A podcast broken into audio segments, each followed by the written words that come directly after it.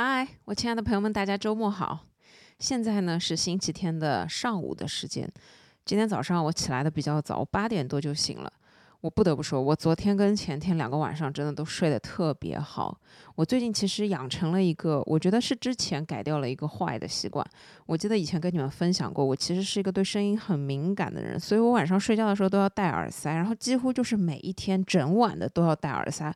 有一段时间已经戴到我感觉不戴耳塞已经睡不着了。最近三周吧，差不多是三周之前，我耳朵突然开始发炎，其实它就是很痒。然后呢，我以为还是长了螨虫，我就继续用茶树精油去涂，结果我发现也没有好转。然后我就觉得，哎呀，可能不太行，因为它一直。发炎，然后就一直很痒，然后你一直不停的去挠它，然后就感觉两只耳朵感觉一直处在不健康的状态。那我觉得耳朵对我来说非常重要，因此我就决定下定决心晚上试试看不戴耳塞睡。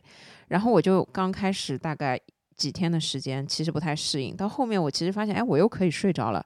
然后慢慢的我的耳朵就好了，然后现在就是我已经彻底的可以晚上不用耳塞直接入睡。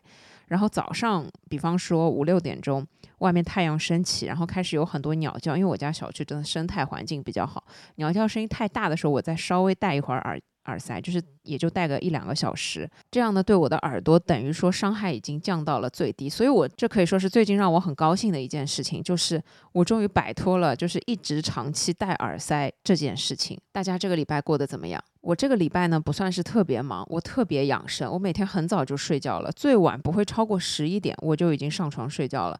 早上呢也差不多七点半到八点钟左右这样起来。我不得不说，好的作息真的是可以让你快乐的一个最重要的前前提今天这一期的主题呢，我觉得可以说是上一期的一个延续。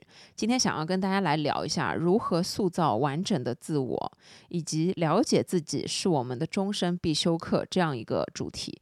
我认为了解自己这个主题是我一直很想要跟大家分享的，但是呢，我一直找不到一个比较系统完整的一个角度去跟大家完整的来讲。上一期录完之后，我另外想到一个非常重要的事情，就是我发现其实，在我们慢慢成为完整的一个人的同同时，了解自己是一个必不可少的环节。所以呢，今天就想结合我自己的一些经验来跟大家分享一下了解自己、塑造完整自我的一些东西。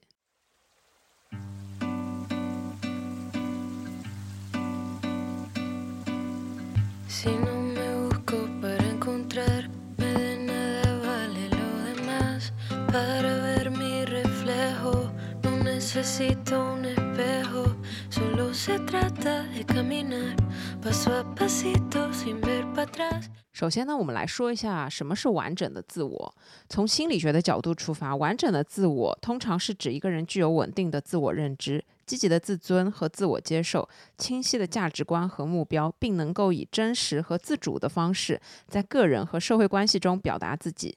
一个拥有完整自我的人，通常对自己的优点和缺点有清晰的认识，能够接受自己的不完美，并且努力成长，同时可以在人际关系中坦诚、积极的表达自己的需求和情感。我觉得，在我看来，完整的自我等于说你要成为一个完整的人，这件事情其实是非常重要的一件事情。我一直很认同的一个观点就是。在你去做任何事之前，你都要确定自己是一个完整的自己。那这个完整呢？其实沿用上一期的一个观点，我认为它是一个相对的完整。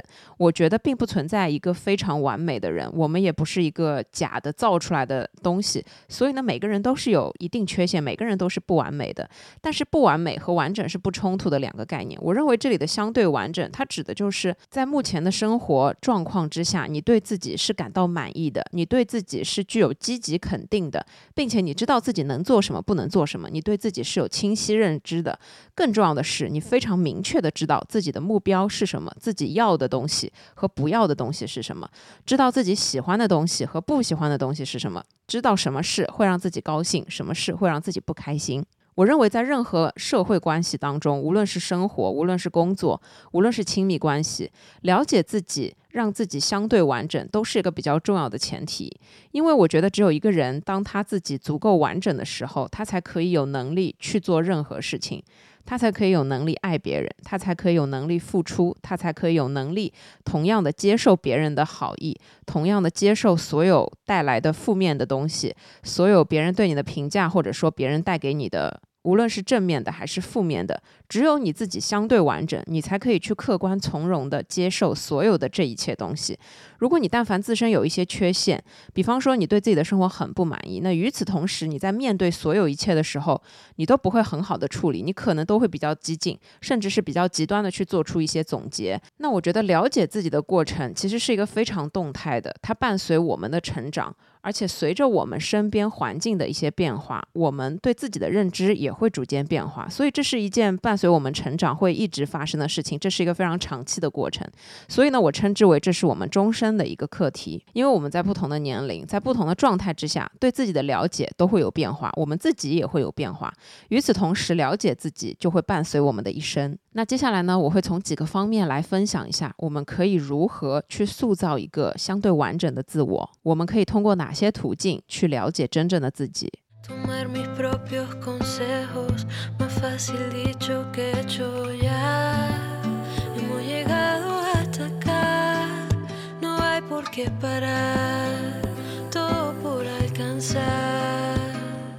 首先，第一点。关于自我认知和定位，我到底是谁？如果现在让你做一个自我介绍，你会怎么形容你自己？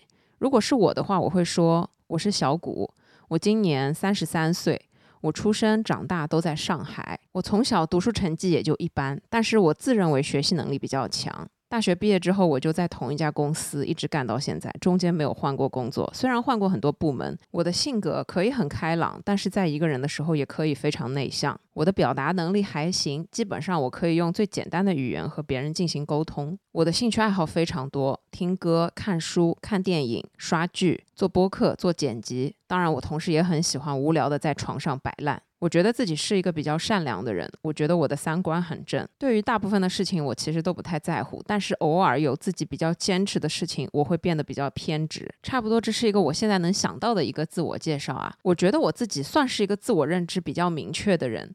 当然，这确实就是一个过程，伴随我近几年的成长。我觉得现在的我对自己比较的明确，我可以说对自己非常了解。但是以前的我也对自己非常茫然。什么叫茫然？就是我不清楚自己的喜好。我知道可能自己不喜欢的事情是什么，但我没有办法很明确的告诉你们我喜欢的事情是什么，并且我没有底气说这些事情是我愿意去坚持一辈子的。所以我觉得只要是我三分钟热度喜欢的事情，它并不足以用来形容我这个人，或者说代表我这个人。但是随着我慢慢的成长，随着我周围的环境改变，随着我碰到的人事物，还有我生活中的很多事情，更重要的是，可能伴随着我的一直试错，让我自己慢慢的了解自己喜欢的和不喜欢的分别是什么。再后来，随着时间的变长，就例如说我们做播客这件事情。在我开始做播客的时候，我真的不知道自己能坚持多久。但是现在我回过头去，我发现这件事情确实是我热爱，并且是我喜欢钻研的，可以伴随我很长一段时间的一件事。就我自己来说，了解自己确实是一个非常长的过程。我认为在这个过程中，有两个指标是非常重要的衡量标准。第一个衡量标准是时间，也就是说你喜欢做一件事，那你喜欢这件时间的长短到底是多少？时间越长，我认为你对这件事的热爱可以说是越多。如果是一件你能坚持很久的事，我认为大概率就是你会喜欢的事。比方说看书。我其实从很小的时候就开始看书，而且就是在读书的时候就会看一些闲书，什么爱情小说这种东西。但不管怎么样，他们是看书嘛。那个时候我沉浸在小说的剧情里面，我觉得非常高兴。然后一直到现在，我虽然看的书的种类一直在变化，但我还是持续的在做看书这件事。那么我就可以清楚的认定自己是喜欢看书的。再比如说画画，我虽然觉得自己喜欢画画，但是我其实只是很偶尔的会拿出一张纸，拿出一支笔，只是当我有突如其来热情的时候，偶尔画一下。那我小学的时候偶尔画一下，以前念书的时候偶尔画一下，很多年之前在人生低谷的时候偶尔画了一会儿。最近这段时间我已经很久没画画了，很偶尔会用平板电脑拿出来涂涂画画，但是它在我生活当中发生的时间太短了，所以呢，我认为。我喜欢画画这件事，可能并不足以用来代表我。那这件事情可能并不是我这么喜欢的。第二个衡量标准就是你是不是喜欢在做这件事情时候里面的自己。这个衡量标准呢，就是说，比方说你有一份工作，你不知道你自己喜不喜欢这份工作，那你就问问自己，你喜不喜欢在工作中工作状态的自己？我一直觉得我不喜欢我的工作。或者这么说，我一直觉得我做的工作并不是我最喜欢的。那你要问我最喜欢的工作是什么，我也答不上来。但是呢，我又觉得我在工作中的成长是我自己特别喜欢的，所以我可能换言之，我很喜欢工作带给我的成长，我喜欢我在工作时候的状态。那么尽管这份工作我可能并没有这么喜欢，但是因为在做很多事情的时候，我是喜欢这样的自己。那我觉得在工作状态之下的我是我喜欢的我，所以这份工作。对我自己来说还是相对满意的。那我们再说，今天有一群不太熟的朋友喊你出去玩，那在整个玩的过程当中，其实你也没那么高兴，甚至你觉得有点无聊，而且就是你有一种更加空虚了的感觉。看看身边的人，看看他们在做的事，你觉得自己好像在其中，但是呢又不在其中。这个时候，你好像对自己没那么满意，好像不那么喜欢在这个状态之下，在这个团队，在这个聚会下面的自己。那我觉得这件事可能就不是你那么喜欢的一件事。那这两个衡量标准，我认为是可以用来大概率的去判断自己到底喜不喜欢做一件事的一个标准。这也是对我自己来说，最近这些年用来了解自己最重要的两个标准。那最近这段时间呢，当我感觉生活工作其实已经在趋于平稳的时候，前一阵子突然发生了一件事，就是在我工作中碰到了一件事。这件事呢，就是公司里面开始优化。那这件事对我自己的定位。产生了巨大的怀疑，我开始重新思考我究竟是谁。在这个时候，我没有办法想出来，我除了现在手上这份工作之外，我还能做些什么。那前段时间我真的压力非常大，我可能晚上睡觉的时候会因为一件很小的事情焦虑，睡不着，甚至我在做梦的时候依旧在焦虑这件事情。所以这个时候我不停的去跟我的爸妈讲，去跟我的朋友们讲。那其实通过你不断的讲述，你的压力会小一点。但是其实我一直得不到我想要的答案。其实我一直不知道我究竟在这个时间我到底要什么。于是呢，在这个时候，我突然想到了一件事，那就是心理咨询。这个星期二，我终于进行了我人生中的第一次心理咨询。我想先跟大家分享一下我的感受。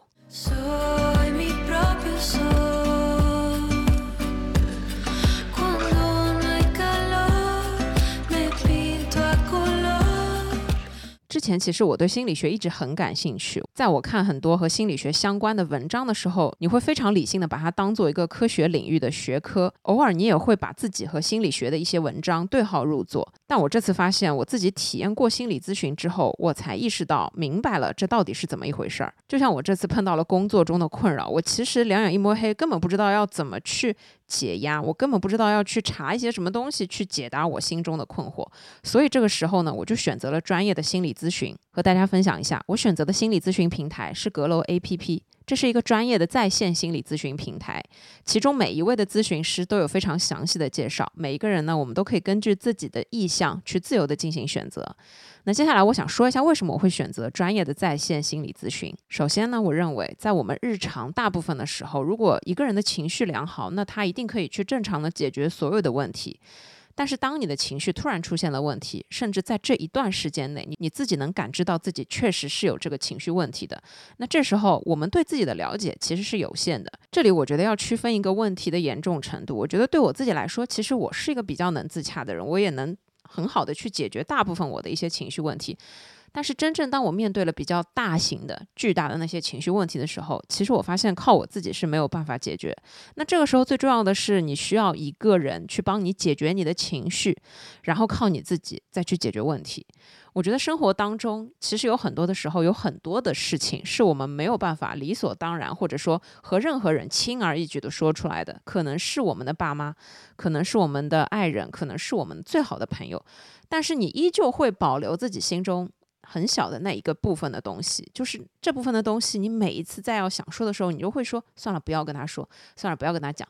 就拿我自己来说，我觉得我自己是一个非常在意别人的感受的人，就是我每一次在跟朋友讲的时候，我都会用一种故作轻松的状态，就是我不希望朋友替我担心，或者说是替我操心，就是我的性格是属于非常不愿意麻烦别人的这样一种性格。那所以在碰到这种巨大问题的时候，我没有办法用一种非常踏实的状态去讲所有的问题，所以我在咨询师的面前，我发现我非常放松。我知道他就是为了我的困惑而存在的，我可以理直气壮的去讲述我所有内心真正的想法，而就在这种真正的讲述过程中，我自己才意识到问题在哪里。第二呢，是我觉得在专业的心理咨询平台上，所有的咨询师他们都是有专业的心理学科的背景的。在他们的帮助下，可以帮助你打开困惑，让我自己从一个更好的维度去了解自己。在咨询的时候，我和咨询师先简述了一下我最近压力很大的来源。那我就说，我在这个工作其实做了十多年。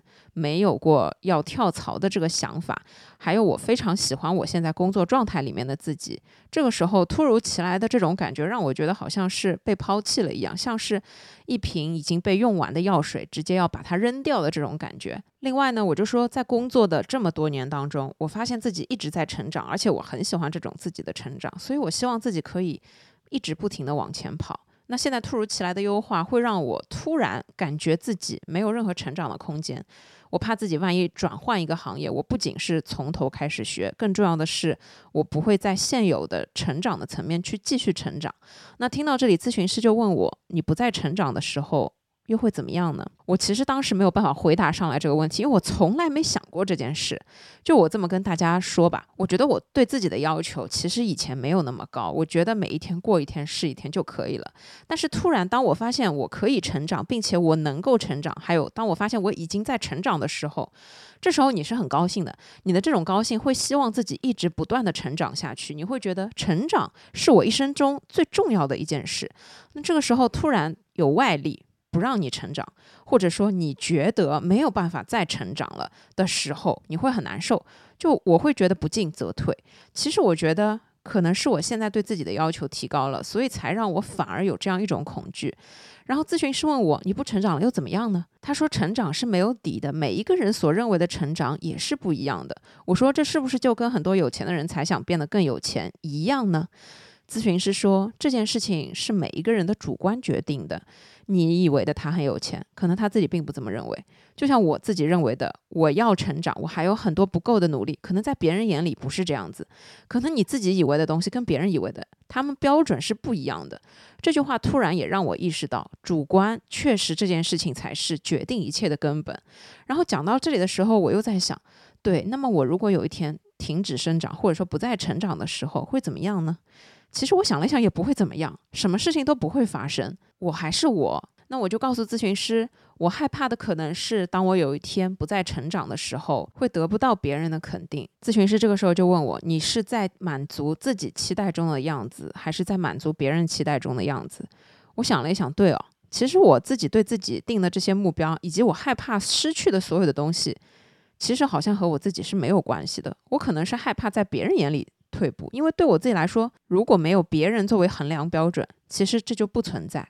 只有当我害怕没有满足别人的期待，我才会不停的自责，我才会自己埋怨自己，为什么你没有变得更好？那在他说完了之后，我进行了一番非常深刻的思考，我在想，我究竟想要做的是什么？除此之外呢？咨询师也问我未来会有什么样的计划和打算。他还了解了我的行业背景，那我跟他说，可能整个行业处于下坡路的时候，我要重新找新的方向，我想找一份不那么累的事情。那咨询师就又问我了，那你具体的是什么样的岗位？你所认为的不太累，以及是你愿意做的？好，我又被他这句话问懵了。我就觉得我好像想过这个问题，但是当他真正来问的时候，我只能跟他说，呃，有一些这样的公司，但是上班太远了啊；有一些那样的公司，但是我觉得太卷了、太累了，我又不想去。但他问我，那你想要做什么的时候，我其实没有很仔细的去思考过这个问题，除了和我现在岗位完全一致。的情况之下，我没有思考过别的职业，我到底能做的一个非常具体的职位究竟是什么？所以我后来又想了一想，我究竟想要担任一个什么样的角色？只有我想出了这点，我才可以根据我自己的目标去找工作。这个时候呢，我感觉又突然不焦虑了。原来是因为我自己没有明确的方向，我才不知道自己以后还能干嘛。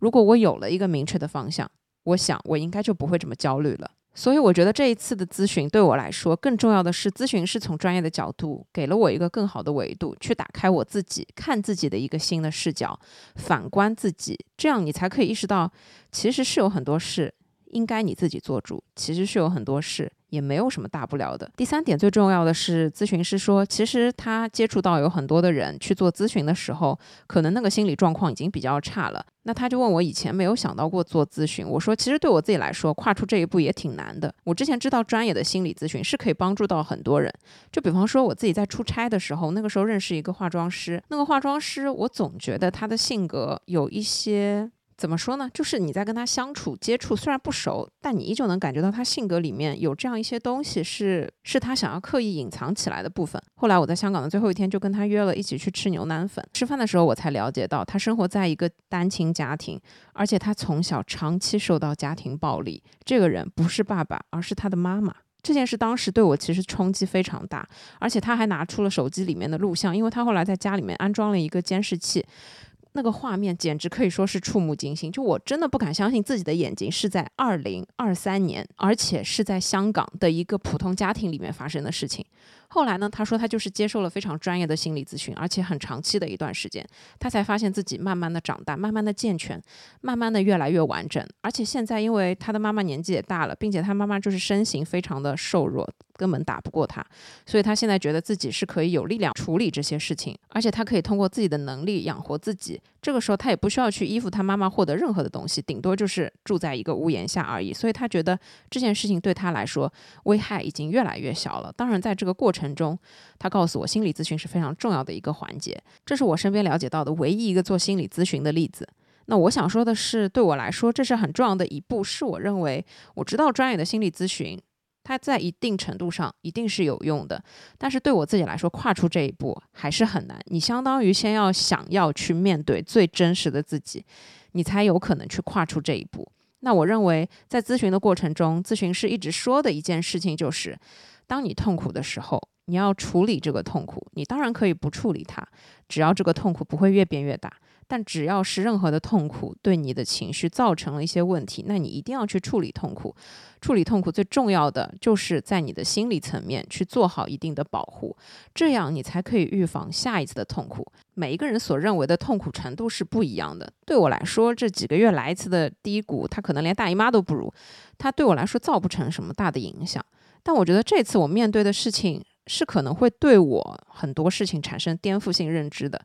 对我自己的重新定位也好，对我自己的未来规划也好，它都有很大的影响，所以我必须要去好好的处理它。我至少要明确、清晰我自己到底要干什么，不然的话，这件事是没有办法单纯靠时间来解决的。所以也是在体验过心理咨询之后，我认为任何心理上的问题，及早干预肯定是最好的一种保护。那我用的格洛 APP，它的优点是可以单次付费，非常的自由。你发现问题就去解决问题，如果一次可以解决，那最好；如果不行的话，你再看是否需要多加几次。所以呢，我想说，了解自己的过程是非常漫长的，你需要不断的经历，你需要不断的去体会发生的很多事情，你需要不断的从改变的环境中、改变的人事物当中去找到没有变的自己，或者说变了的自己是什么样子。你需要不断的一次一次去和自己确认，现在的你是不是你喜欢的你，现在的你究竟遇到了什么样的问题。在了解自己的这条路当中，我认为一定是需要除了自己以外的好帮手的。那心理咨询很好的知心朋友，或者说你的老师、你的父母、你所信任的这些人，都可以成为我们非常好的帮手。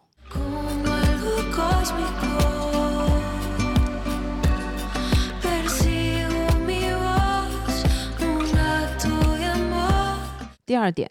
相比，你总是否定自己，一定要学会肯定自己，这样才能有自信。以前的我经常会否定自己，我都不记得自己否定了自己多少次。就拿做面包这件事情来说，当我刚开始做欧包的时候，我做一次失败一次，我一直不停的在否定自己，我觉得自己一点天分都没有，我认为自己的努力每一次都白费，我觉得我自己就是不擅长做这件事情。一直到后面突然有一次成功了。我也不知道是怎么成功的，莫名其妙才成功的。我突然发现，我好像也没有那么差，我好像也可以做出一个成功的欧包，并且在没有参加任何培训的情况下，就靠自己摸索，我也做成功了。我发现这个时候我不是没有用的，逐渐我才意识到，肯定自己原来是一件很简单的事情。我不知道从什么时候开始，我现在就变得特别喜欢自吹自擂。我无论做一件什么事儿，我都要跟我妈炫耀一下：“妈妈，你看我厉不厉害？妈妈，你看我是不是特别棒？”无论是大的成功还是小的成功，我都会想要炫耀一下，想要自己表扬自己一下。因为这种沾沾自喜、这种自己肯定自己的感觉，会让你一直不断的加油努力，去持续钻研其他的事情。它其实会给你自信、给你力量的。这个东西它来自自己和来自别人，虽然有一点不一样，但我想说的是。想要别人肯定自己，先你自己肯定自己，这件事是真的很重要的。我们来说健身这件事情，我从最早开始跑步只能跑三公里，到后面逐渐可以跑五公里，最后能跑到十公里。在这过程中，我也知道好的标准是什么，是比方说你的平均速度，比方说你的步频，比方说你的心率，你的总时长。我知道这些标准，我自己也跑的并不是那么出色，但我只是单纯的通过我完成了五公里，我完成了十公里，我就开始对自己进行表扬。我不会跟任何人去比你的平均时速是多少，我的平均时速是多少。我记得刚开始我跑完一公里真的要花六分半，后面才勉强可以跑进六分钟。但是我依旧觉得这不算什么，我依旧觉得这是我完成了一公里，这是我完成了自己对自己的挑战，我就会觉得很开心。我觉得自己否定自己是一件很简单的事情。你认为自己这件事做得不够好，做得还不行，这也是一件很简单的事情。但是在生活中，很多时候你认为自己不行，它能给自己带来的。就是越来越自卑，越来越没有自信，在大家的面前越来越不敢说话，在很多人的场合越来越不清楚自己究竟想要成为什么样的人。我们来说健身这件事情，健身这件事情可以探讨的地方有很多。拿我自己刚开始进行无氧训练这件事情来说，我一个器械都不会用，那这个时候呢，我能做的是什么？是跟着我的朋友去锻炼。我就根据他所说的东西来做，他怎么做我就怎么做。当时我的这个朋友告诉我说：“你做任何的动作，你都要对着镜子做，你要看你镜子里面的动作做得好不好看。”只要做的好看，那就说明做对了。如果你觉得有点不好看，有点歪，或者说是有点抖，或者说是有点怎么样，那就说明你没有做对，你要自己不断的调整。那一开始他在教了我一些动作之后，其实我还是没有一个非常系统认知的。我跑到健身房，我还是会按照他教我的那几个动作去做。那这个时候呢，我就会照着镜子看。我其实是胆子比较小的，我觉得在健身房这样一种环境下，我身边的人感觉都练得好厉害。我站到镜子面前开始做动作的时候，我就开始怀疑自己和否定自己。我甚至都会想说：“哎呀，算了算了，要不还是练有氧吧。算了算了，要不还是用椭圆机。”但我后来一想，我如果每一次都这样逃避自己，我如果每一次到了健身房还是只去走椭圆机、跑步机，那我等于是不会有进步的。所以我就在。自我否定当中，强行的让自己依旧对着镜子去练，没关系，难看一点我们就修正我们的动作。我其他的动作不会做，没关系，我就只做这个动作。所以，当我自己一个人刚开始练无氧的时候，我真的每个礼拜每一天都在做差不多的动作，一直到我这些动作做到了滚瓜烂熟，对着镜子看，我觉得我的动作也很正常，不歪了的这个时候。你会发现，你会产生自信。就这个时候，你会发现你已经比自己之前进步很多了。虽然你没有到一个非常优秀的程度，但是你是在进步。就是让你自己进步的这种事情，都会让你提升很大的自信。这个时候你会发现，你看还好我没有一直持续自我否定、自我逃避，还好我就是就着这个动作一直不断的在练。所以我今天至少我会了这三个动作，我也可以非常放心。大胆，就是在健身房里面自信的去练我自己的动作。那退一万步来讲，在健身房里面，你想怎么练其实都可以。其实没有人会关注你，也没有人会管你。那不管你是自我否定还是自我肯定，对别人来说其实都不重要。最重要的是你自己有没有收获。我觉得健身这件事情，只要你坚持，一定会有变化。无论这个变化是少还是多，它都是你自己努力的结果，它都是你把时间堆进去的结果。所以在这种情况之下，不要否定自己，你要学会去先肯定自己，这样你才会有收获，也会有进步。更重要的是，你就可以收获自信。我们再来说到工作这件事，在我工作的这么多年里面，一开始我对自己。的能力也非常不清不楚，我不知道自己能干嘛，然后我也不知道自己会什么，也根本不知道自己的能力极限，又或者说是未来的一些能力的发展方向会怎么样。也就是说，我只知道自己能做 Word 文档，我知道自己能做一个简单的 PPT，但我并不知道自己有一天能够把 PPT 这个东西做得多好。最早的时候，我跟你们讲过，在工作中我发一个邮件，结果就发错了，被老板打电话骂了一顿。骂完之后呢，我先是进行自我。批评，我就觉得自己真的很不应该，真的很粗心。这个时候你会觉得自己很不行，你就会觉得自己做这么简单一件事都做不好。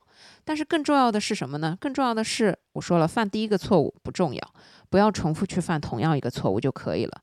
任何工作中的问题，你都会反复碰到。你们一定要相信我，只要你犯过一次错的那些问题，以后你还会反复的碰到。所以你永远有改正自己的机会，你永远有下一次不做错的这个机会。这个时候你在下一次碰到这个问题的时候，你就会长一个心眼。虽然有可能你做好了这件事情，没有人表扬你，顶多领导来一句啊，这次你没有犯错误。但这个时候你要知道的是，自己相比上一次犯错的自己也已经有了进步。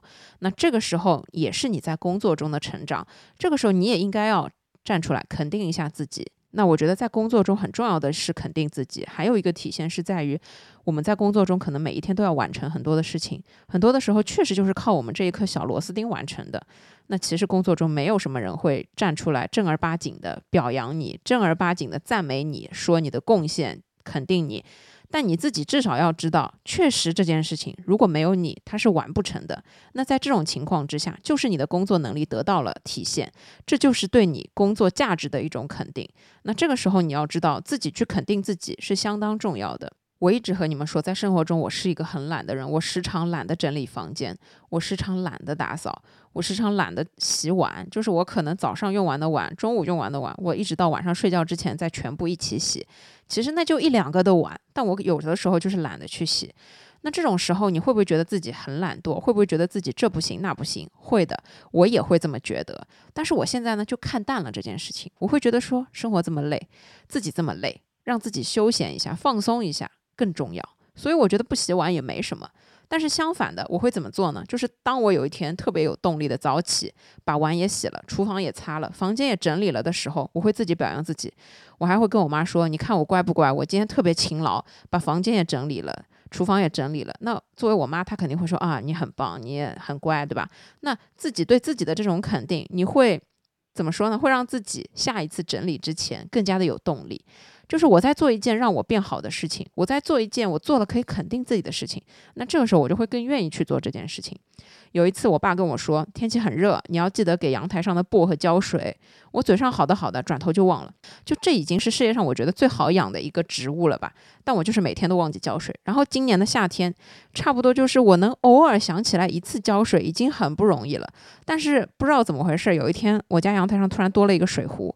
我看着这个水壶，就会忍不住就想要去浇花，就是那种抽有压力，然后去按一下洒水的那个水壶。自从有了这个水壶，我发现我有了浇花的动力。哎，这件事情真的很神奇。然后我每一天都会记得给薄荷浇水，然后它现在就是在我的阳台上茁壮成长。然后我现在就觉得我自己特别勤劳，每天都在自我肯定，每天都在不停的。表扬自己，我会忽略我没有做的那些事情，转念的就是我非常重视我做了的那些事情，然后我还要去放大我做的所有事情，这样可以获得一种成就感，这样可以获得一种让自己肯定自己的，觉得我已经做了很多很多事情了，我并不是没有用，就是这种积极的想法，我觉得会让自己越变越好。第三点，和肯定自己一样重要的是叫做。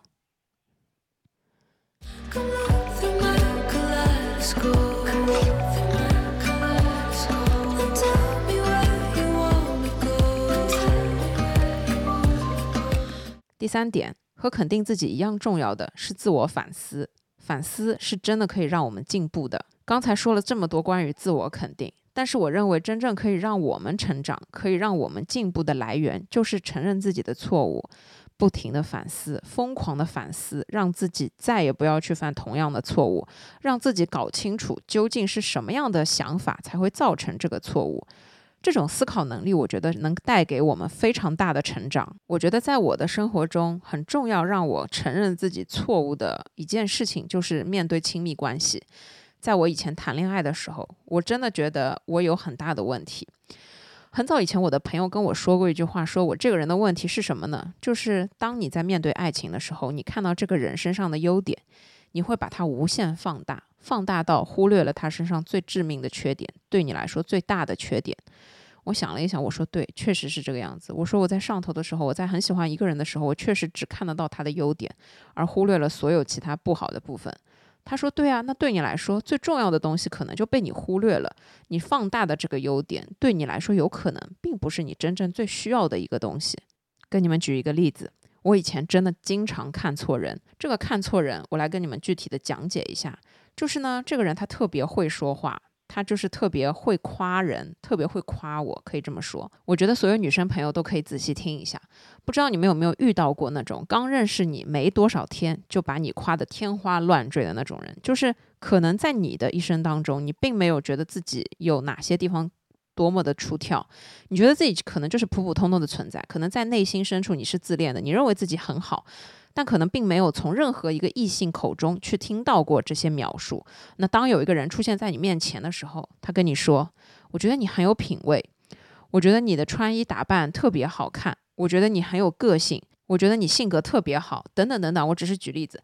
当他在讲这些东西的时候，你会觉得自己受到了巨大的肯定，你会觉得自己在这个人的面前是一个非常完美的形象。你很喜欢这样一种被他捧着、被他表扬、被他赞美、认同的这样一种状态。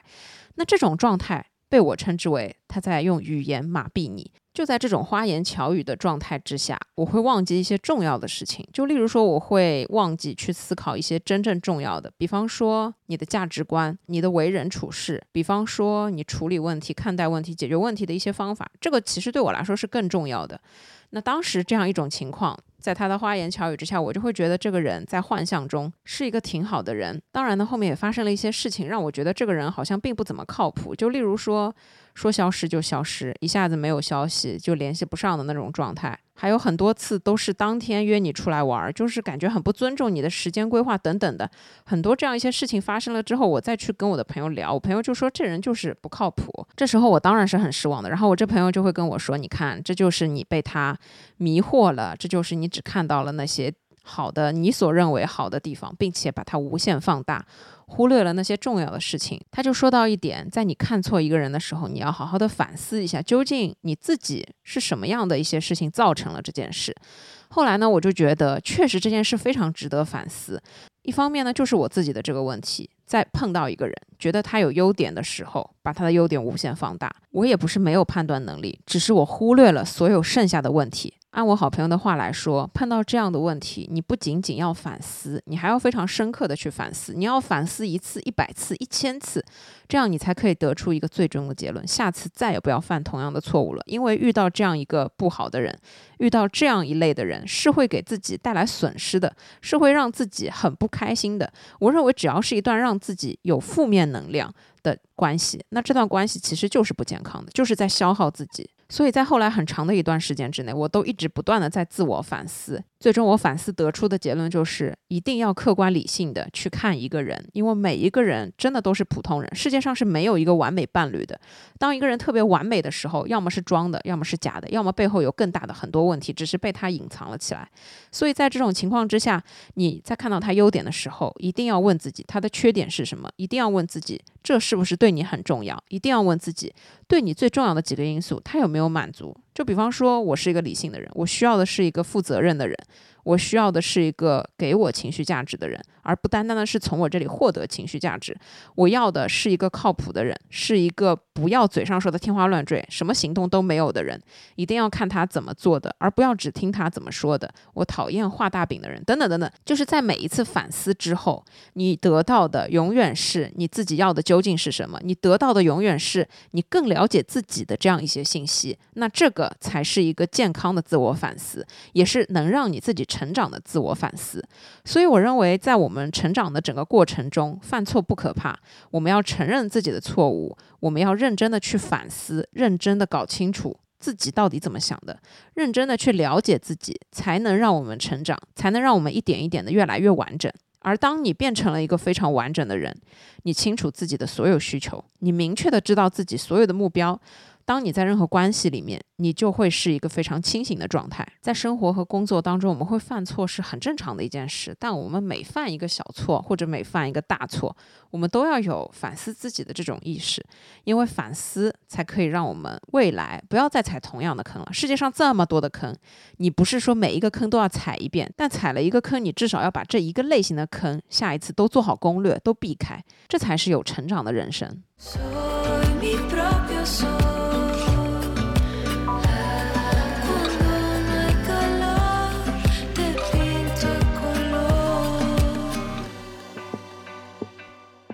第四点，建立自我意识和自己的屏蔽能力。屏蔽能力这四个字最近一直被拿来说事情，感觉说一个女生什么最高的能力就是屏蔽能力等等。我看到过好多的这种鸡汤文章。那在我的认知层面，我认为屏蔽能力是什么呢？其实它只是一种选择，就是选择我关注的东西和我不关注的东西。就这么跟你们讲，我是一个不爱看新闻的人。所以我会把所有这种新闻类的推送通知都关掉，只保留最重要的。很多的时候，你被推送的新闻是他让你看的，而这些新闻并不是你自己关注的，所以我就只留了几个主流的媒体。再来说一个很简单的事情，叫做刷朋友圈。我很早以前就是会有一个习惯，不把朋友圈刷一个遍，我感觉是不完整的。我觉得我有必要了解在朋友圈发生的事情。但是随着我朋友圈里面的人越来越多，随着朋友圈里面的内容越来越杂的这个时候，我突然有一天躺在床上刷朋友圈，我就意识到，我不知道我自己在看些什么东西，我不知道我看完了这些朋友圈对我自己能有多大的意义。我感觉我是一个很少会在朋友圈点赞的人，然后我发现我又是一个没有时间刷朋友圈的人。这时候呢，我就突然意识到，在朋友圈这样的一个社交圈里面，它是你能接触到这个社会在发生些什么最近的一个地方，而且它也是能看到你身边朋友状态的一个最重要的地方。但是呢，我跟我的朋友聊天的时候，就经常会说，朋友圈这个东西，它是只是在呈现我想让别人看的东西而已，它可能并不代表真实，它也并不代表我内心真正的想法，它只是代表。我想让别人看的这一个部分，那这个部分在我看来，其实它并不能去代表一个所谓的你的想法，或者说是所谓的一个人。当然，也有这样的一类人，就是我也有那种偶尔发朋友圈，一发就是长篇大论的那种写文字的那种人。我自己呢，属于很少发朋友圈，但是但凡发一下，我都是觉得是一些值得分享，并且呢，换一句话说。是有那么一点可以达到炫耀目的的分享的这样一些意义的东西，因为不好的东西谁会拿出来给别人看，对不对？但又很奇怪，你看到那些充满戾气、充满负能量、天天在骂这个骂那个的朋友圈，你也会觉得这个人真的很没品，你也会觉得这个人好像没什么太大的意思，对吧？所以大家都只会把一些最好的，就是好了又好，就是。我拍了十几张自己的照片，我选了一张最好看的、精致的 P 了一下，然后再发出来。就大家都已经在呈现这样一种状态的时候，这个时候屏蔽能力是什么呢？就是你要去选择你想看的。而不是每一天给你看什么你就看什么。简单来说，我认为自我意识是什么？是对自己想要看和不想要看、想要了解和不想要了解的东西有清楚目标、有清楚规划认知的人。他不会浪费任何的时间在自己无所谓或者说是不喜欢的事情上面。又这样说，我在刷短视频的时候，虽然我也刷，但是我不喜欢大数据给我推什么我就看什么的这种状态。曾经有一天，我躺在床上，无意间点进去一个什么短视频，然后往上滑滑滑，我发现他给我推了海量的，我根本就不知道是什么东西的东西，甚至我自己都不感任何的兴趣，但我会被他吸引，我会一个一个的看下去，我甚至看到有意思的地方，我也会认真的把它看完。这个时候，我意识到不是我在选择看视频，是视频在选择让谁看，就是是他推给我的这些内容，并不是我自己去选择的内容。当我意识到这件事的时候，我觉得这件事很可怕。为什么？因为它在磨灭我的自我意识。如果我今天网上冲浪，我想看的东西都不是我想看的，只是随大流，只是因为这些东西的数据好，只是因为很多人都在看这个东西，我就要看这个东西。我觉得我被磨灭了自我意识，这是一件让我自己感到不舒服或者说是不开心的一件事。所以这个时候，我就会从这样一种。状态里面挣脱出来，我就会觉得那我不看了。短视频有什么好看？我就直接退出这个软件，我还是看书。然后我就点开一本自己想看的电子书，安安静静的看了一两个小时。不管怎么样，我对自己是有收获的，我对自己的状态是满意的。这是我要的东西，这是我想要看的东西。那与此同时，我们来说，如果你能意识到这样一件事，但是你没有办法从这种东西当中抽离出来，那我觉得是确实你要锻炼自己的屏蔽能力。就是说，你要知道自己感兴趣的东西是什么，去钻研它，它才是对你有效的。就有很多人可能他们知道什么是对，什么是错，他们知道应该要去看书，他们知道应该要去学习，或者说他们应该要知道去掌握一些和自己专业工作领域相关的专业知识，不应该浪费时间在短视频的海洋，不应该浪费时间在看直播，不应该浪费时间在看大数据推给你的这些很红的东西。但是呢，他们做不到。我觉得做不到很正常，是因为大家都喜欢自在这个状态，大家都喜欢无脑这个状态。但是我认为人跟人之间是不一样的，人跟人之间是有差距的。我如我觉得，如果你在想这个问题，你就可以解决它。就有一些人他意识不到，就比方说我爸妈他们看这些海量的短视频，他们一边知道，哎呀，这个都是网上的东西，都是假的，但他们还是会看，他们会觉得这些东西对他们来说不重要，反正一天也没什么事儿干，他们刷一刷就刷一刷。但我觉得有一种人，他们是可以意识到的，就像之前听友群里面有说到，感觉自己很迷茫，感觉自己要去建立一个叫做屏蔽能力的东西，但不知道怎么做，感觉有很多东西会影响自己的心智，影响自己的精力，但是自己不知道怎么做。其实我觉得这里做法非常简单，你就把你所有的社交软件都退出来。然后你现在就安安静静的脱离手机去想，你现在想干啥？如果你想看书，你就看书；如果你想锻炼，你就锻炼。就是你不要被任何东西所左右，这才是你的自我意识。不要因为今天看了网上这个人在干嘛，你就干嘛；不要因为今天看了你的朋友圈里面这个人在干嘛，你就干嘛。这些我觉得都可能是在影响你的自我意识，而你的潜意识会不自觉的想要去做那些事。那如果没有这个影响，你会不会想做这件事呢？就比方说，我想旅游，我的旅游的目的地一直是云南。我看到朋友圈今天有一个人在福建旅游，我突然想着，哎，福建也有好多好吃的，我也想去福建旅游。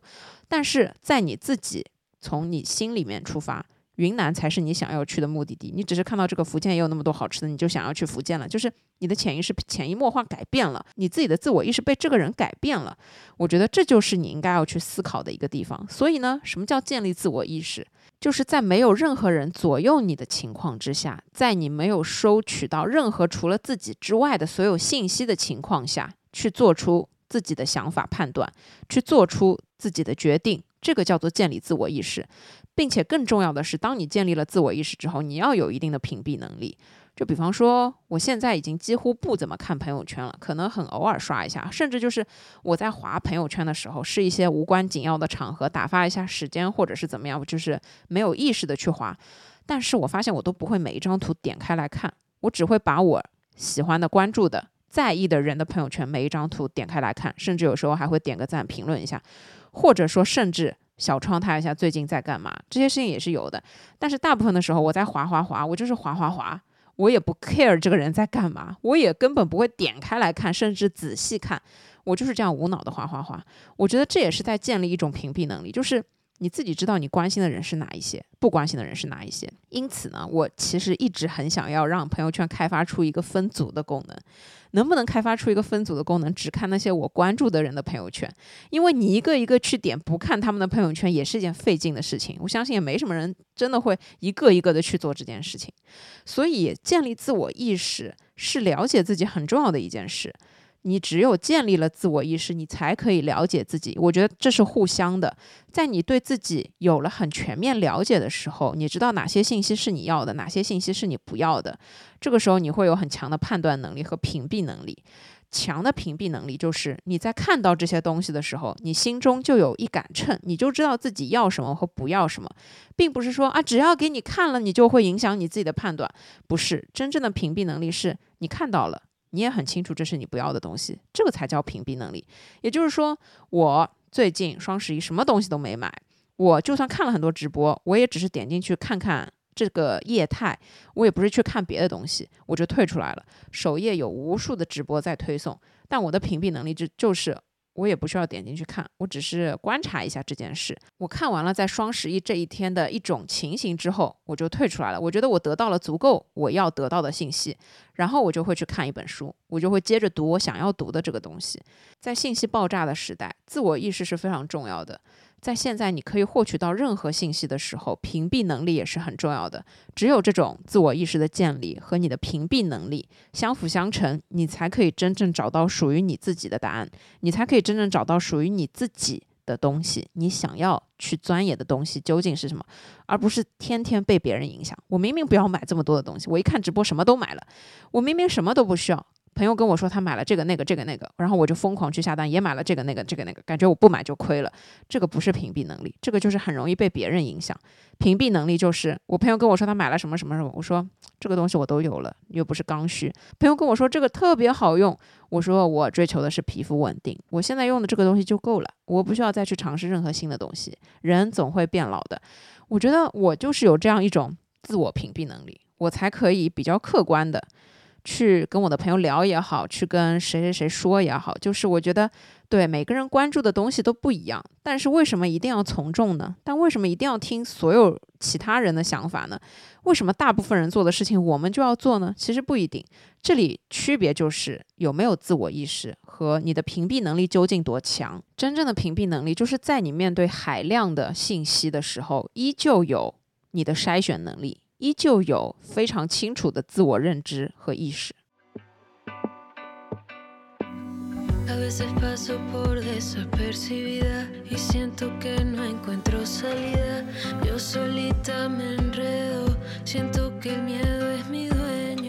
第五点，在任何的关系中，要想一想自己是否依旧有清晰的自我。我认为，一个相对完整的自我状态，他在任何的关系当中，应该都是舒适的、满意的，有稍微强的自我肯定的，以及大部分的时候是积极的。我觉得判断一段关系的好坏，就是去衡量自己是否舒适，以及在这段关系中是否依旧有清晰的自我。什么叫清晰的自我？就是如果你知道自己喜欢什么，不喜欢什么。就举个例子，你喜欢喝咖啡，你不喜欢喝奶茶。那在你和好姐妹一起出去的时候，她问你要不要喝奶茶，你说不想喝奶茶，你想要喝咖啡。但是呢，她又很想跟你一起点一杯奶茶，可能两杯才起送。那这个时候。你要和他找到一个答案，我觉得这是一件很小的事情，但是这可以证明一点，就是你是不是有清晰的自我。比方说，如果这是真的你的好朋友，他会告诉你这个奶茶特别好喝，因为它是一个什么新出的，或者是怎么样，很想试一下。那在这种情况之下，你觉得啊，我可以跟他试一下，但我其实不是很喜欢喝奶茶，我只是为了他，为了我们的这段友谊，我可以试一下。那我觉得这就没问题。但你们如果不是这样在直接的表达，而是他觉得你不愿意陪他喝奶茶，你很小气，这点小事你都不愿意陪着他，他觉得你这样算什么朋友？而不是直接的去尊重你任何的选择。那我觉得在这样一段关系里面。如果是我，我肯定也会觉得有点不舒服。我会觉得，我会觉得，为什么我要无条件的为你着想，而你不能为我着想一下呢？你本来就知道我不爱喝奶茶，为什么你还要因为这么小一件事情跟我不开心？还有一种是我认为，当然最好的一种理想情况，就是你喝你的咖啡，他喝他的奶茶。虽然一杯有配送费，但是配送费也就几块钱，为什么要让大家互相迁就对方？这样子双方都是快乐的，双方也都是比较独立完整的自我。这举的是一个很小的例子啊，就是在友情当中，我认为在友情这样一段关系当中，是让我们自己最可以放松的去做自己的一种情况。如果你在友情这段关系里面都没有办法放松的。去做自己，那我觉得这段关系会让你不舒服，那你就要去想一想，为什么这段关系会让你不舒服？究竟是你的问题，还是他的原因？很多的时候，我们知道很多的关系维护是要迁就对方的，但我想说的是，如果当你是一个完整的自我，你在任何一段关系里面，你应该都是舒适的，因为这些关系都已经是你筛选过的。但凡你觉得自己很完整，但是在这段关系里面的时候，你特别不舒服，那这个时候你就要知道是有问。题的，你就要知道这种问题是需要你去解决的。当我们年纪越来越大，我现在跟我很多好朋友聊天的时候，我们都会会有这样一种共识，就是到了这个年纪，你已经不愿意再去结交新的朋友了，因为你认为新的朋友代表新的问题，这些新的问题代表你可能要产生一些新的妥协。现在所有的朋友维护的都已经很好，大家都非常的知根知底，了解彼此，尊重对方，在一起的时候非常舒适。就算今天不洗头不洗脸，随便套件衣服就能出门，一聊就能聊到深夜。就是这种关系里面，大家都是舒适的，不会给对方带来任何的压力。那这种状态才是好的状态，这种状态才是你满足了完整的自我的这样一种状态，而且与此同时，也是你已经对自己有足够的了解的一种状态。再来举一个例子，在亲密关系当中，比如说你今天跟一个你比较喜欢的男生出去约会，我之前自己也有这样的经历，只是约会关系。那出去了之后，我会发现自己在这段关系里面的地位好像比较低。我觉得他在闪闪发光，而我觉得很自卑。我自卑的原因是什么呢？可能对方长得非常帅。可能对方非常的有才华，可能对方就是个艺术家，而反观之下，我觉得我好像什么都不是。那我又在对他有 crush 的这种情况之下，我会觉得自己好像一无是处，我会觉得自己好像很自卑。那在清醒的时候，我就会问自己：这样一段关系让你舒服吗？其实不舒服。但是对我来说，快乐虽然快乐，但是不舒服，那它有什么意义呢？它一定是不会长久的嘛。所以这个时候我就会去想，在这段关系中，如果我都不能做自己，或者说我都不能放心的去做自己，比方说我今天一定要化一个非常精致的妆去见他，比方说我觉得我不能素颜面对他，比方说我在他的面前一定要刻意保持一种怎么样怎么样的形象，而不能放松的。这个也说，那个玩笑也开。那我觉得，在这样一种关系中，首先会让你感觉到自卑，那你就会不舒服。而且，在我自卑的时候，我会更加的泯灭我的自我。在我自卑的时候，我已经觉得自己好像，对吧，不如他了。那我又怎么去体现我自己的一个叫做个性的东西？我所说的这个男生，他确实工作也很好，他的背景也很不错，各方面呢都挺优秀的。但是后面我一想，在这段关系里面，如果我不舒服，我会缺失我所有应该要表达的关于自我的这些东西，那我认为是不对的。而且首先一点是我不完整，我在这段关系里面我被你变成了一个不完整的人。所以后面在我想了一想之后，我决定用真实的自我去和这个人相处。我觉得处成朋友也是一种很好的状态。所以后面呢，我在跟他交流的时候，我变得很有自信。我虽然没有跟他一样的背景，但我依旧在很多的地方是有发言权的。比方说，他喜欢拍照，那我在摄影这件事情上面是有很多专业的东西可以输出的，我就正常的去输出。这个时候，你才会感觉到你们两个是平等的一种状态。但是反而很好笑的是，当我发现我自信的去坚持自我，在这段关系里面坚持的去做自己的时候，我发现这个人也不过是这个样子，就是我对他的那些所有光环感觉又都没有了。我那天开玩笑的跟我朋友说，在我刚认识他的时候，我看他的照片，我觉得天哪，拍的好好啊，天哪，好有想法。但是当我有清醒认知，当我开始做自己，当我在完整表达自己的时候，我再回过头来看他拍的照片，好像也就那样，好像也就很普通，好像也没有什么闪光点，好像和我喜欢的摄影师之间真的还是差了十万八千里。这个时候，你对他的这些光环，你就会觉得哦，原来是自己的这种 crush 所带来的一种假象，所带来的这样一种放大。当你看到了真实的世界之后，你会发现啊，好像也就这个样子。那其实说句真心话，我觉得在任何关系当中，只有大家坦诚，只有大家都在表示出自己是真实的状态的时候，感情才有可能升温，感情才有可能走下去。所以我和他就没有任何的结果，可能我们现在就是一个普通的朋友，就是因为我觉得很多的时候。你必须要用真实的自己去面对这段关系，在这段关系里面要保持清晰的自我，你才可以客观的去理性认定这段关系究竟是什么样子的。如果大家都舒适的一段关系，从开头就很舒适，那到了后面它才会越变越好。开头带给你的感觉就不舒服，就让你觉得自己是在削弱自己的个性，就让你觉得自己是不再做自己。就让你觉得自己很自卑，自我这个东西越来越模糊、不清晰的时候，这段关系一定不长久。这段关系并不是说它好或者不好，它一定会带给你一些什么，但是它一定不能长久的陪伴你。换一句话说，如果你是一个追求长期稳定关系的话，那这段关系就应该不是你要的。所以在任何的关系当中，你都要去思考自己是不是有清晰的自我，你都要去思考自己是不是真正的在做自己，这非常的重要。而只有你当你意识到了这件事情，当你有了一些在思考这件事情的想法的时候，你会慢慢的越来越好，你会慢慢的越来越了解自己要的东西，你也会变成一个越来越完整的人。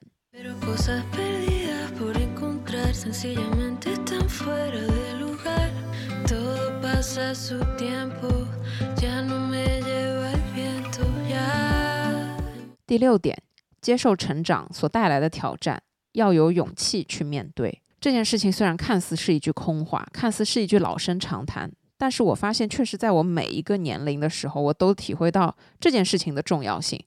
可能当我在读高中的时候，我知道读大学对我来说是一个挑战。当我有勇气踏进大学校园，我发现啊，大学生活真快乐。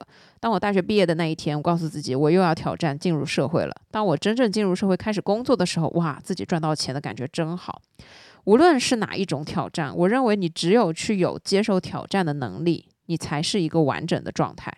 就拿我现在来说。其实工作了十多年要换工作这件事儿根本不算事儿，这是一件很正常的事情，因为你只有不停的换工作，你才可以不停的可能有高薪的机会，可能有自我成长的机会等等。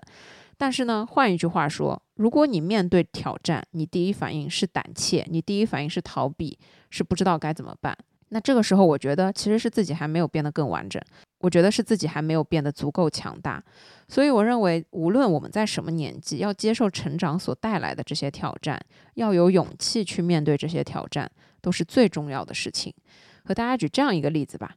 这两天我的侄女到我家来玩，她呢是一个小学五年级的小学生，我是看着她出生长大的。而且我认为，在我看到小朋友的时候，最神奇的一件事情就是，在他小的时候，你发现他咿咿呀呀还不会说话，但他好像有自己的思维。突然有一天，你发现他已经长得很高了，就是他现在的个头已经很高了，只已经大概有一米四多了吧。更重要的是，你说的所有东西他能听懂。我觉得这种状态真的太神奇了。这两天我和他聊天。我才发现他碰到了一件让他很不开心的事情啊！虽然他应该叫我阿姨，但我一直在他的面前说姐姐告诉你什么什么什么。事情呢是这样的，他在班级里面经常被坐在他前面的一个男生欺负。我来跟大家形容一下啊，我的这个侄女长得真的非常漂亮，她真的很可爱，皮肤也很好，她受到了她爸妈最好的基因，她真的长得很好看，她长大一定会是一个特别好看的美女。好，她说她坐在前面的男生经常欺负她，怎么欺负她呢？一个是骂人，她说在课间休息或者说在上课的过程中，只要他有回头的机会，他就会轻轻的骂他一句。就举个例子啊。傻子就差不多这种，当然他骂的要更更加的不好一点，就在这里是不不适合说的。那这件事情我听到之后，我其实是挺惊讶的。我虽然知道现在的小孩早熟，但我不知道小学生都开始用大人之间骂人的语言去骂人，而且是骂自己的同学，骂坐在自己身后的同学，这是一件事。还有呢，就是这个男生他经常会随便拿起我侄女桌上的东西就扔掉。拿起一支笔扔掉，拿起他做的手工扔垃圾桶里面，故意的碰掉他的铅笔盒，碰掉他的书本，这这种事情发生了大概无数次。虽然这是很小的事情，但是呢，听完之后，我觉得他也意识到他不知道要怎么去处理这件事情。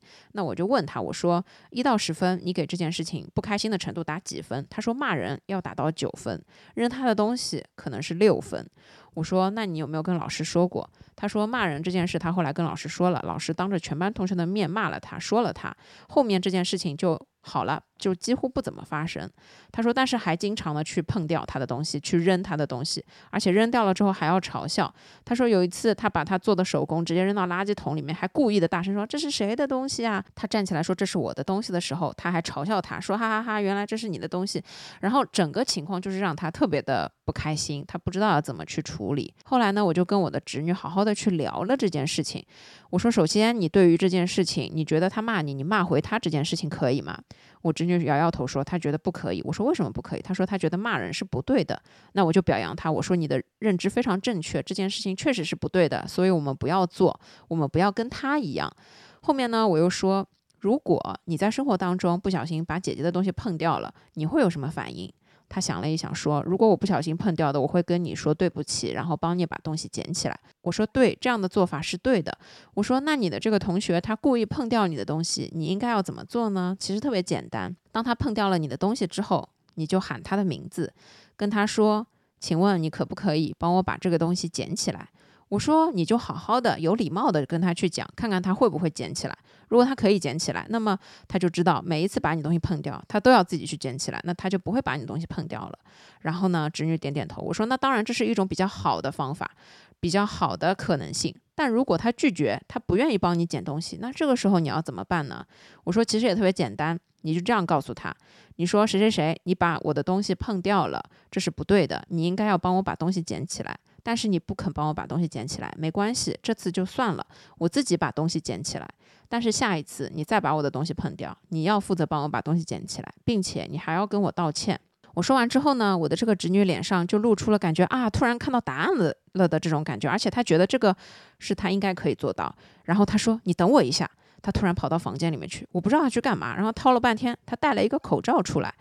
我说：“我们来模拟一下。”他说：“那他要戴上口罩，因为在班级里面要戴上口罩的。”于是他非常认真的跟我开始模拟，然后我跟他一共模拟了三遍这个情况。我确定他可以很顺畅的把这件事情说出来。当然，我不确定他真的有没有勇气去说这件事啊。但是我觉得他至少在我面前表达表现出来的样子，就是他觉得这件事情已经是他可以去处理的了，他不会再不开心，或者说不会影响他的学习其他事情。那我觉得我也很欣慰。我觉得。我教会他用一种正确的方式去处理对待这样的一个同学对他的做的不好的一些事情，然后我还跟他讲了很多道理。我说，像他这样的情况，你要知道不是你的问题。你要知道，就是会有这样一种不太好的男生，他们喜欢欺负同学，而且呢，你现在只是小学，他到了初中、高中也会继续欺负同学，所以你要知道，这跟你没关系，这不是你的问题，这也不是你的错。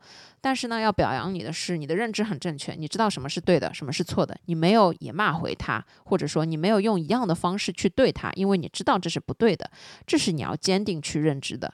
最重要的是，我告诉他，我说你现在已经小学五年级了，我说我是看着你长大的，在你小的时候，我们都没有办法交流，我们也没有办法去讨论，但是现在你可以坐在这里听我跟你讲的所有东西，而且你都能听懂，我们可以一起去讨论这件事情，说明你已经长大了。那我告诉他，这个就是你在长大的时候，你需要去认识、面对的一些事情。而且我告诉他，你一定要大胆的把这些话说出来，因为这些话不是错的话，这些话是对的话。你只有这样做了。才能让其他的同学知道什么是对，什么是错。而且更重要的是，我侄女说这个男生竟然还是个小队长，那我就又告诉他了。我说小队长这件事并不代表他的能力，你也知道是他关系比较好的同学就会投他，让他做小队长，但不代表他做的所有事情都是对的。然后我侄女听到这里呢，反正也似懂非懂，但我觉得他应该是理解了吧。我想要说的就是在我们成长的时候。每一个阶段，我们都会遇到挑战。比面对挑战更重要的事情是有勇气去面对这些挑战。后来回到家，我也跟我妈说了，我说我不确定他能不能真的说出来这些话，但我觉得我能够帮助他的就是让他自己至少在心里知道这件事情不是他的错，让他自己至少在心里知道我其实是有一套方法可以来对付这种事情的。我并不是什么都不能做，因为在我自己小的时候被同学欺负，我就不知道要怎么做。我以前小的时候怎么被同学欺负呢？就是坐在我身后的是一个家里条件特别好的女生，长得也特别可爱，但是呢，她就喜欢学所有坏同学做的那些事情，比方说把我的头绳。扯下来，我初中有很长的一段时间是很长的辫子，那个辫子真的又粗又长，他就把我的头绳扯下来。那我那么多的发量，没有办法不绑头发，而且在学校规定要绑头发，我就会觉得我现在是一个不符合规范的同学，我就很害怕。然后呢，他又跑得比我快，我追也追不上，我根本就拿不回我的头绳。最后呢，反正他也会把头绳还给我，但是中间这段时间，我披头散发的这段时间，会让我自己觉得很尴尬、很自卑。反正就是这样一种感觉，那我自己也不知道怎么去处理。还有就是，他会在我的校服上面乱涂乱画。他乱涂乱画这些东西我是看不见的，但是我在上课的时候，别的同学就会看见。这就是我小时候被欺负的事情，我根本就不知道要怎么去处理。所以我不希望我的侄女在现在还发生这样的事情。所以我觉得，我如果知道了这件事，那我要教会她怎么去办。那至少我觉得站在她的层面上，我就算没有勇气把这些话当面说出来，我在心里面知道了一套方法的时候，我至少不会这么害怕，我至少不会这么否定自己，不会觉得这是自己的错，不会觉得这是自己的问题。更重要的是，你一定要。要告诉他什么是对，什么是错。如果他在小学的时候被同学骂，如果他以为这是对的，他可能长大了会去骂别人，会去骂别的小孩，因为他觉得这是对的，这才是一种强过别人一头的处理方法。那这个我觉得是更严重的一种问题。所以我觉得，无论在我们几岁，无论当我们身处什么样的环境，我们都要有接受成长所带来挑战的这种勇气，这才能证明我们是完整的自我，这才能证明。我们是有勇气面对自己的未来的。同样，我觉得这句话也送给我现在的自己。我觉得未来无论怎么样，我至少要有接受挑战的勇气，这比任何的东西都重要。如果我连勇气都没有，我肯定没有办法面对，我也没有办法变成一个完整的自我。归根到结底，如果我有勇气，我给自己设定目标，我接受挑战，无论挑战的结果是什么，但我至少都去挑战了，那么我都能有收获。而在挑战过后，最重要的是给自己带来一定成长。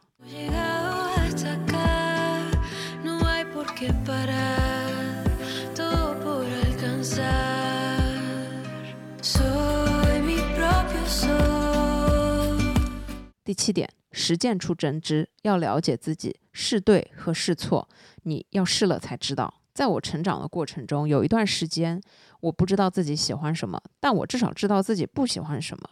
我曾经有一度把它概括为：人永远都不知道自己要的东西是什么，只知道自己不要的东西是什么。因为人的本性是贪得无厌，因为每一个人的欲望都无穷无尽。但是后来我发现，其实这件事情不一定，是因为当你在没有很多尝试的时候。你确实不知道自己喜欢什么样的东西。那我觉得人生在于体验，人生在于尝试。这其中很重要的一个观点，他是说有很多的事情我们确实要试了才知道。如果你不去试，你永远也不知道，你永远也没有办法去开发一个全新的自己，你永远也没有办法知道自己的极限究竟在哪里。拿我自己来说，我为什么兴趣爱好会这么多？是因为我很勇于尝试，我愿意去尝试。虽然我不是每一个兴趣爱好都能坚持下来，但我觉得至少试一次我就知道了。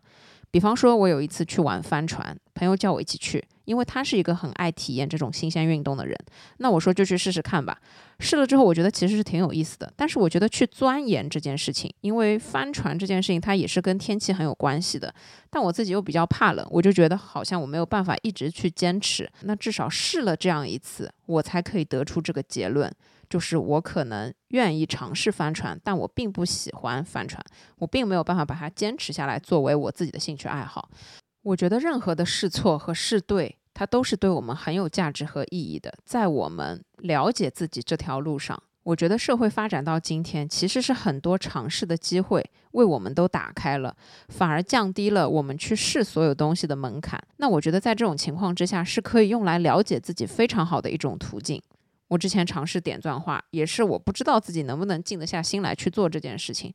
我很早以前在学校的时候，那个时候风靡十字绣，我也就跟风去买了十字绣。结果我发现我没有一个是绣完的，那其实就是我不喜欢这件事。后来我的好朋友要装修，他把家里闲置的尤克里里送了我，我在家里面拿着它每天玩，就这样莫名其妙学会了很多歌。这个时候我才发现我试对了，这件事情确实是适合我的，是我会喜欢的事。但如果你连尝试都不去尝试，你永远都没有办法知道答案，你没有办法靠想象得出一个答案。前两周我跟一个好姐妹吃饭，她最近刚刚分手，分手有一段时间了，我就跟她聊天，我说：“那你现在有没有心中理想伴侣的一个样子？”他想了很久，回答我说：“他只知道自己不要的伴侣是什么样子，他不知道自己要的伴侣是什么样子。”我说：“那你可能还要再经历一段时间的试错，并不是让他去谈什么十多次恋爱啊。”我说：“你可能还是要再去多认识一些人，从这些人身上去找你自己想要的东西和你自己不想要的东西。”我说：“我自己也是这样，我自己在很多次约会。”之前我不知道自己要一个什么样的人，但是在很多次约会之后，我突然很明确的意识到我究竟要找一个什么样的人。在你知道自己不要什么东西之后，继续不断的去尝试和了解自己，你就会得出你真正要什么东西。所以，我们说实践出真知，实践是了解自己最重要的一个方法。这真的是对的。现在的小朋友，其实我很羡慕，因为当我们小的时候，没有这么多的条件和选择，父母给我们安排什么样的兴趣爱好，给我们安排什么样的课后的补习班，我们就去上。我小时候，我爸妈让我练书法，其实按照他们的话来说，因为学书法比较省钱，那我就去学书法。现在的小朋友，我随便问了一个我姐的小孩子，他小的时候，很小的时候，上幼儿园之前就会给他报很多的兴趣班。什么画画的、唱歌的、学钢琴的、二胡、古筝，各种各样的。最后他会选择一个小朋友自己喜欢的，在过程中他让小朋友自己去体验究竟喜欢什么、不喜欢什么，然后选一个自己喜欢的去做。我觉得这是给小朋友很大的一个选择的权利，这是一件非常好的事情，这也是让他们可以自我了解的一个非常重要的事情，而不是父母安排你干嘛你就一定要干嘛。所以在这种情况之下，小朋友可以通过实践。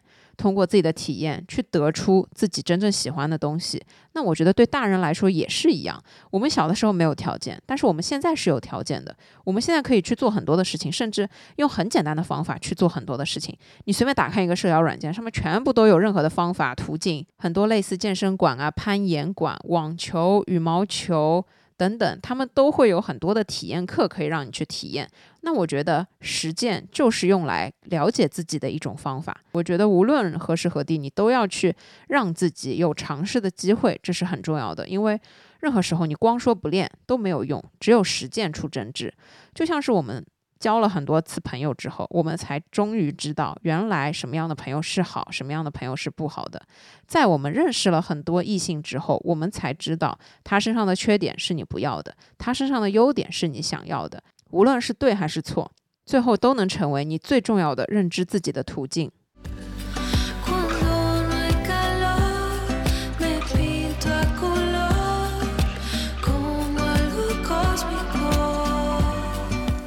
最后一点，塑造完整的自我，我认为最重要的是要去培养可以靠自己完整生活的能力。什么叫靠自己完整生活的能力？当然是独立生活的能力和你养活自己、赚钱的能力。我很早以前就有这样一个认知，我要交的朋友他一定要足够独立。什么叫足够独立？就是我希望他跟我一样有独立生活的这样一种体验。虽然我觉得我一个人住的时间并不算很长，但是我有这样一种自己支配自己完整生活的这样一种经验和能力，在它能让我获得很多的东西。那我希望我的朋友也能有这样的一种能力，因为只要是一个独立的人，你们在很多的事情看待上面会有很多的共识。比方说，你们一个人住，你们能体会到睡前很多的自己的这种莫名其妙的思绪。比方说，你自己给自己做饭，那你知道买一个人的菜这件事是需要规划的。比方说，你一个人在家啥事儿都不干，觉得很无聊，那这个时候才需要几个朋友聚到一起，把无聊的时间一起打发掉，做一些让大家都开心的事情。在我很早以前谈的恋爱，当时有一个就是妈宝男，他是一个上海人，但是他没有自己独立的生活过，他自己独立的生活就可能是在大学里面，但是他连自己的袜子都不洗，一个礼拜拿回家洗一次，差不多是这样的情况，也不会自己做饭。他就是路边随便吃一吃，然后大部分家里的家务都是妈妈给他做了，就是这是妈妈很宝贝的一个宝贝儿子。那和这样一个妈宝男相处，我发现真的非常的困难，就是他自己都不够独立，他没有任何思考的能力，任何事情他都没有自己的任何主见。你要跟他共同探讨很多事情，他都可能需要他妈妈给他建议，或者说是问一下其他人，他没有办法。当机立断的回答你，因为他没有自己的想法，所以在此之后我就意识到，千万不要找妈宝男，妈宝男真的很可怕。我至少要找一个有独立生活能力的人。生活当中是事无巨细的，生活中有很多很多的琐事杂事堆积在一起，但是很多的事情你是需要去解决的。我觉得这是生活最重要的一个意义，这也是看一个人是否足够完整的一个重要的衡量标准。就是一个人他会不会解决自己的问题，他如何处理自己的生活中的这些问题，大概率决定了他是一个什么样的人。比方说，一个人不愿意自己干家务，但是他会花钱请钟点工回来做家务。那他的一个处事的方法就是，虽然我不做，但是我最终会把这件事情给解决掉。那如果有一个人，他不愿意自己做家务，更不愿意花钱去请人做家务，他就等到一两个月妈妈来的时候，家长来的时候帮他打扫一遍，他永远就是在靠爸妈生活。那他永远没有办法自己真正的独立起来。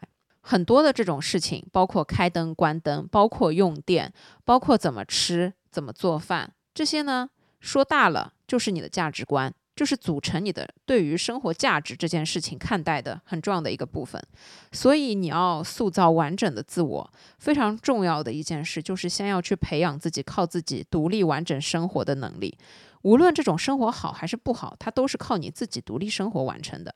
我觉得确实，当我自己一个人可以很好的规划自己生活，可以很好的做完饭还打扫完卫生，擦完厨房，再把自己的房间整理一遍，然后把自己最看重的几个角落认真的归纳好，用收纳的方式把它们。变得更加整洁美观的时候，我发现我对自己的生活不仅有掌控能力，我也是一个比较完整的可以独立生活的状态。那在这样一种好的状态之下，你才可以找到好的关系，你才可以找到所有好的这些东西。所以，生活这件事在我们每一个人的人生中都占有非常大的比重。能够独立生活，拥有独立生活的能力，我觉得是完善是不是完整的自我这件事很重要的一个前提。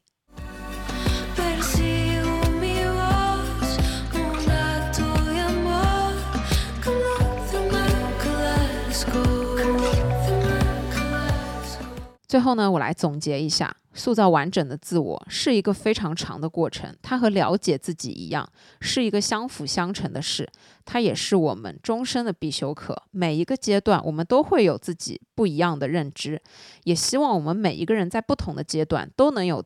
全新的认知，或者说都能对自己有更多的了解，因为每个人都会动态变化，无论是性格，无论是对人处事的状态，无论是对待关系的态度，都是在动态变化的。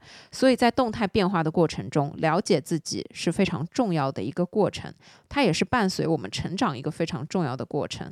塑造完整的自己，不仅仅是充分的了解自己。它也是我们可以靠自己成长的一种能力，它是我们可以去拒绝人生中很多不要的东西的一种底气，也是我们去面对所有一切未知、面对所有挑战的一种勇气。